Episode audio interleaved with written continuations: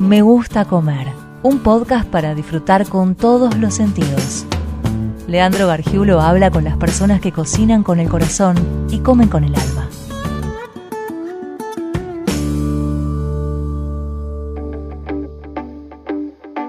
No quiero que suene a tema remanido, pero si suena así, bueno, así será. Tampoco es que me hago tanto problema. El tema es que cuando la gente habla de comida, todo se reduce a con quién voy a compartir esa comida y mientras se come, ¿de qué comida podemos seguir hablando? Salva la cocina es una cuenta que representa todo lo que buscamos. Buenos sentimientos y buenas recetas. Conoce a Salvador Mazzocchi, el que escucha reggae mientras cocina, el que muere por una carne asada y el ingeniero que diseña y construye sus propias parrillas, planchas y estructuras de hierro. Arrimate a la cocina y escucha un nuevo episodio de Me Gusta Comer Podcast. Me gusta comer podcast, capítulo número 8. Del otro lado estamos en el oeste, porque está el ajite, porque se cocina rico también. Del otro lado me está escuchando, está hablando Salvador Mazzocchi. ¿Qué tal, Salva? ¿Cómo va? Hola, Lean, ¿cómo andas? ¿Bien vos? Acá muy, bien, un placer. Gracias por la recepción, por haberte tomado el tiempo y estar con nosotros. Gracias, gracias a vos y, a toda la gente que está acá del otro lado escuchando y poniéndole onda a, a los podcasts buenísimos que haces. Vamos todavía. ¿Sabes qué me interesó y me gustó mucho? Esta parte tuya de el Bob el constructor, de darte maña para armar tus propios insumos, tus propios fierros para utilizarlos luego en la, en la cocina. ¿Esto de dónde viene? ¿Es todo autodidacta o hay un estudio? académico que lo respalda. Bueno, buenísimo. Bueno, primero de todo, gracias por destacarlo, ¿viste? Es algo que, a mí me apasiona y... Me encanta, es ¿eh? Fierrero, está buenísimo. Sí, trato de mostrarlo. A veces eh, hay gente, bueno, obviamente me dice, che, pero no tengo las herramientas. Bueno, obviamente hay que tener lugar para hacer las cosas, pero la idea es, dar la idea de que de las cosas que uno compra, de dónde salen, viene de ahí. De, de profesión soy, soy ingeniero industrial y, desde siempre, digamos, trabajé eh, muy relacionado a la industria, visitando industrias, entendiendo los procesos y demás. Y bueno, y esto, de esto nace, bueno, en fabricar mis propios elementos de cocina de la manera más sencilla y que funcione, ¿viste? Yo voy siempre a lo, práctico. Me pasa con el perfil este, digamos, de gastronómico, que a las marcas que, que, trabajo y demás, trato de visitar sus fábricas o, o dónde se fabrica o se faena o lo que fuese, para mostrar a la gente de dónde salen las cosas, ¿viste? Que creo que eh, es interesante también demostrar el, el detrás de escena de las cosas. Salva la cocina. Sí, eh, el Salvo la Cocina, bueno, mi, nombre es Salvador, entonces, bueno, fue por ese juego de palabras, ¿no? De Salvador con Salva, mis amigos me dicen Salva, y bueno, también esto de salvar la cocina, ¿viste? mucha gente, de hecho, me pregunta, che, ¿cómo te llamás? ¿Viste? Capaz que hay gente que lo asocia a salvar la cocina más que mi nombre que es Salvador. De hecho, la primera pregunta fue, ¿cómo te llamas? Sí, sí, la tengo que mejorar eso, ¿viste? Si ya genera duda, hay que mejorar ahí la comunicación. Pero estaba, eh, bueno, estaba bueno aferrarse del juego de palabras, porque está bueno, salvemos la cocina de ciertas cosas que atentan contra la cocina del entorno familiar, del entorno Exacto. Exacto, exacto. y es ahí, donde quiero ir. Y, es ahí donde nació, digamos, esta pasión para mí de la gastronomía, ¿no? Yo vengo, bueno, soy, de familia italiana, toda mi familia son, son tanos. Mi viejo vino a Italia a los 21 años. Y el, el italiano y la gastronomía, ¿viste? Van, van de la mano, los encuentros de la familia, de los amigos, de, los gritos, de los fuegos, etcétera, las pastas. ¿De, qué parte, ¿De qué parte? Todos del sur de Italia. Mi papá de Nápoles, un pueblo llamado Mosqueano Avelino. Y bueno, después mis otros abuelos de, Sicilia, Calabria, bueno, todos, todos del sur, tanos del sur, ¿viste? En, mi familia, bueno, la, la, comida es como. Mi mujer me carga, ¿viste? Porque me dice, no hablan de otra cosa es como parte de la, de la conversación, ¿viste? A ver si las milanesas están secas o más gruesas, más finas. Y bueno, y a, mí particularmente lo que respecta, de, chico me gustó mucho el rubro de fuegos, eh, de asado, ¿no? Sobre todo, lo ayudaba a mi viejo, a mi tío con los asados todos los domingos, hasta que un momento, bueno, mi, mi papá tenía una verdulería, ¿no? En Floresta. Y la verdulería, bueno, mi viejo se enfermó en su momento, no, no andaba muy bien. Y bueno, yo cuando iba al industrial del secundario, volvía y prendía el fuego. Me puse un, parripollo a la calle. Y bueno, andaba, la verdad que andaba muy bien. Me, iba bien con esa parrillita de tambora. Vivíamos nosotros cuatro en la familia, podíamos mantenernos. Pero bueno, yo la verdad em, empezaba la facultad y todo, así que eso se descontinuó. Y bueno, pero siempre me quedo eso, ¿no? De poder plasmar lo que me gusta, me apasiona, que son los fuegos. ¿En la parrillita vos te hacías cargo de, la comida, de estar cerca del fuego o administrabas? Sí, sí, yo, yo estaba con los dos tambores ahí, eh, tenía unos tamborcitos con un tacho lleno de, de brasas, que te puedo contar una anécdota que, que nada, siempre la, cuento porque es graciosa, que es uno de los tambores tenía una hierro en la parrilla, que es una gran pregunta que siempre surge, ¿no? Y, la grasita caía en la canaleta. Entonces esa grasita de la canaleta, de un día al otro, viste, se acumula un montón, porque hacía un montón de choripanes y demás. Entonces esa grasita, obviamente, el que está escuchando del otro lado no la tire en su casa, es lo mejor que hay para prender el fuego esa grasa, porque vos la tirás al carbón o a la leña y eso es combustible puro, ¿viste? Y pero como es combustible, también da ese olorcito al choripán o al chori, eh, digamos, o lo que estés haciendo, ¿no? La grasita de la carne. Entonces, como se imaginarán del otro lado, esto es un llamador de vecinos que me venían, me venían a encargar, che, para las 12 te paso a buscar un pollo y tres choripanes. Era mi técnica y era inmediato, te lo juro. 10, 15 minutos la gente bajaba, entre las 10 y media, 11 de la mañana y ya me encargaba para, para el mediodía la comida. Amigos parrilleros, ¿tomaron nota de la recomendación de Salva? Bueno, mientras incorporan la idea, voy a utilizar el primer efecto de sonido necesario para este episodio y que estoy seguro van a amar. ¿Escuchan eso? ¿Lo están viendo? ¿Están segregando saliva? Así me gusta. A ustedes sí que les gusta comer. Bueno, ahora también escuchen la segunda parte de Salvador Mazzocchi de Salva la Cocina. ¿Cómo era la cocina del Salvador de pequeño? ¿Tenés hermanos? ¿Cómo está compuesta la familia? Sí, una, una hermana, éramos cuatro. Bueno, mi, viejo ya falleció hace unos años. mi, mamá era la encargada de, la cocina, ¿no? Mi viejo era la verdulería, como te conté. Yo pasaba muchos días en la casa de mi abuela, porque el industrial donde iba quedaba dos cuadras de la casa de mi abuela. Así cuando tenía doble jornada y terminaba muy tarde, vivía en lo de mi abuela tres, cuatro días, hasta terminar el secundario ahí en la, en la casa de mi abuela. Sí, mi, abuela es como, eh, fue como mi mamá para, para mí, en, todo sentido. Y cuando la abuela prendía las hornallas y ponía la olla, ¿vos te acercabas? ¿Era, una, ¿Era algo más pasivo o activo? ¿Ya tenías ganas de ponerte a, cocinar y ayudarla? No, no, ahí la Tana, la Tana era, era su espacio, no, no, no. No, no, no había, no, no, había, no había manera, no había manera. Te cortaba la mano, ¿viste? Claro. ¿Cuál era el plato que más te gustaba de tu abuela? Y las pastas eran, las pastas cortadas a cuchillo, a mano, una locura con sus salsas y demás, las lasañas, las pizzas también. Eh, ¿Tenés eh, esa, imagen de la abuela armando la masa de los fideos y dejándolos estacionar o reposar de la noche para la mañana en una mesa? Sí, sí, sí, la tengo, la tengo y, te voy a contar otra más, Lean.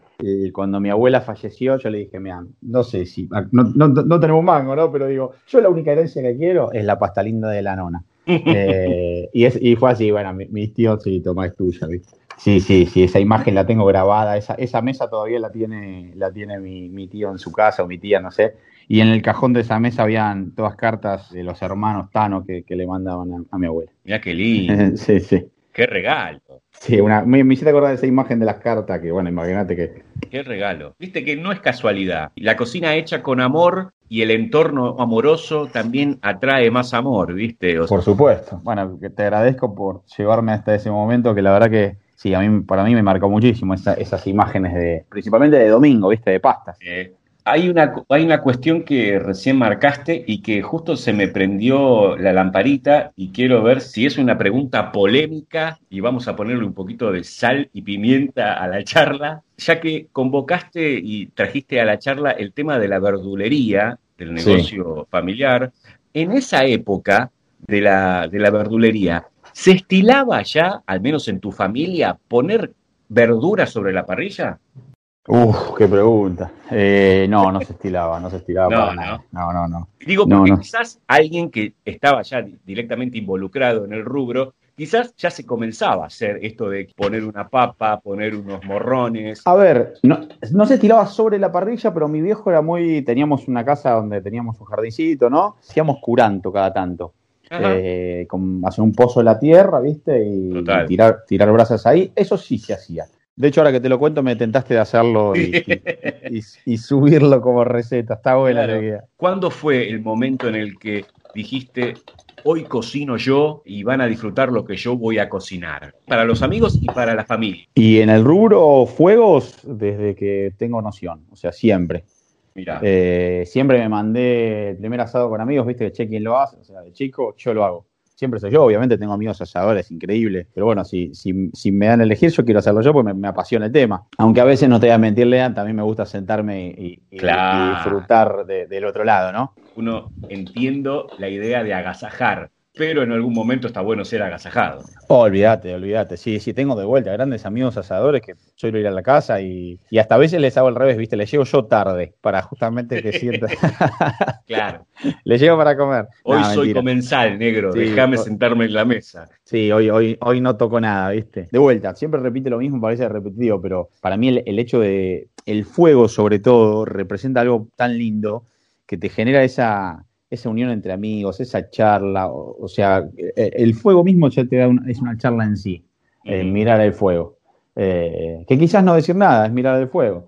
Y bueno, y eso yo creo que a mí me pasa con, no sé, si veo como una parrilla, me siento en la barra. Y bueno, lo mismo me gusta generar con, mis amigos o con la gente que hago, o en algunos eventos que hago también, ¿viste? Obviamente es, difícil charlar con uno por la gente, pero sí por lo menos dar, dar ese entorno de amigos, ¿no? Te quiero trasladar al momento en el que un día cualquiera decidís hacer algo a la parrilla. ¿Cómo, cómo, es, el, cómo es el círculo? Eh, por ejemplo, ¿hay música o preferís el silencio, que, que hablen los fuegos? Contame esa parte. Eh, sí, para mí, esa parte, Lean, para mí es un, todo un folclore y, una poesía, ¿no? Alrededor del fuego.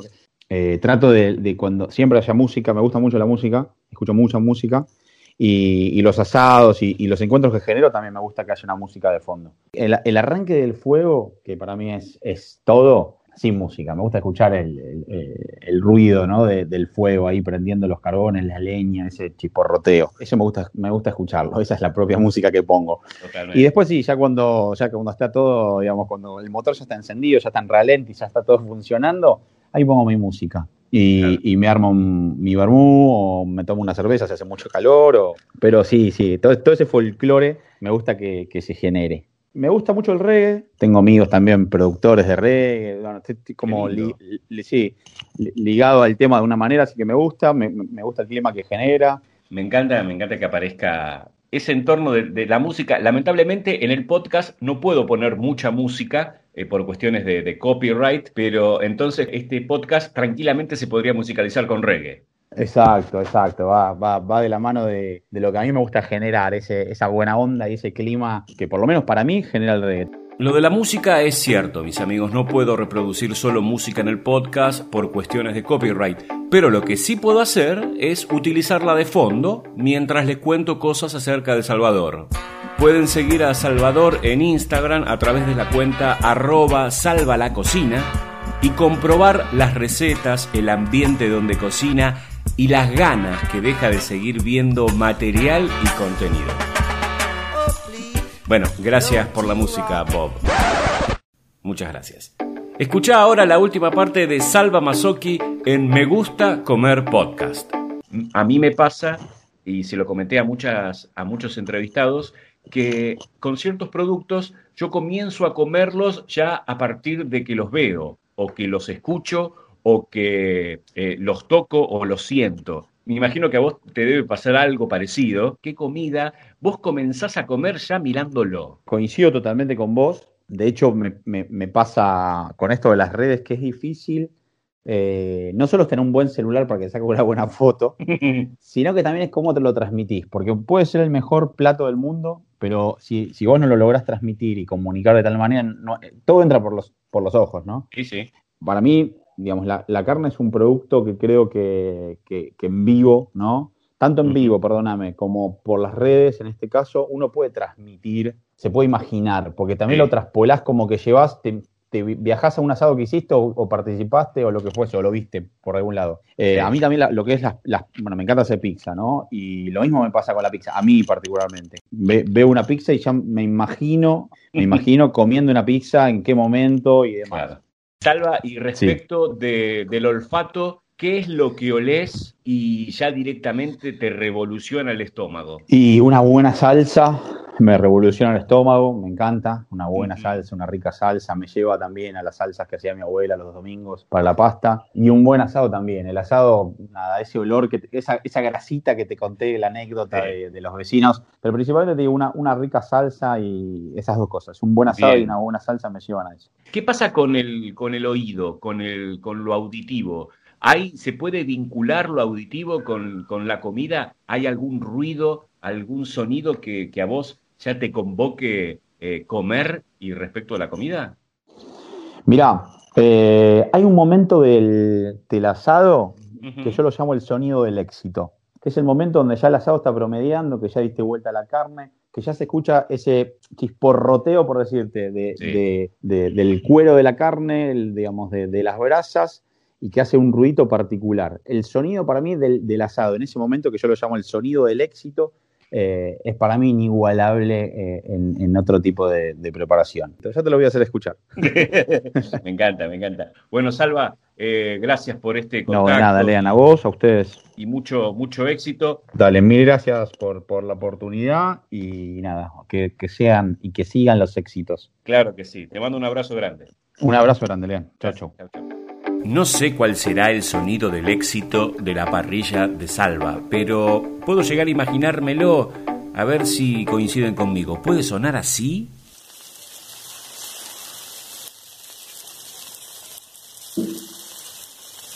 Eso es un éxito, ¿no? Bueno, eh, perdón, redondeando, lo siguen, arroba salva la cocina, se quedan escuchando más capítulos de Me Gusta Comer Podcast y sigan comiendo, que hace bien y le llena el alma y la panza sobre todo. Me Gusta Comer, un podcast para disfrutar con todos los sentidos. Seguinos en redes sociales o escribinos un mail a me.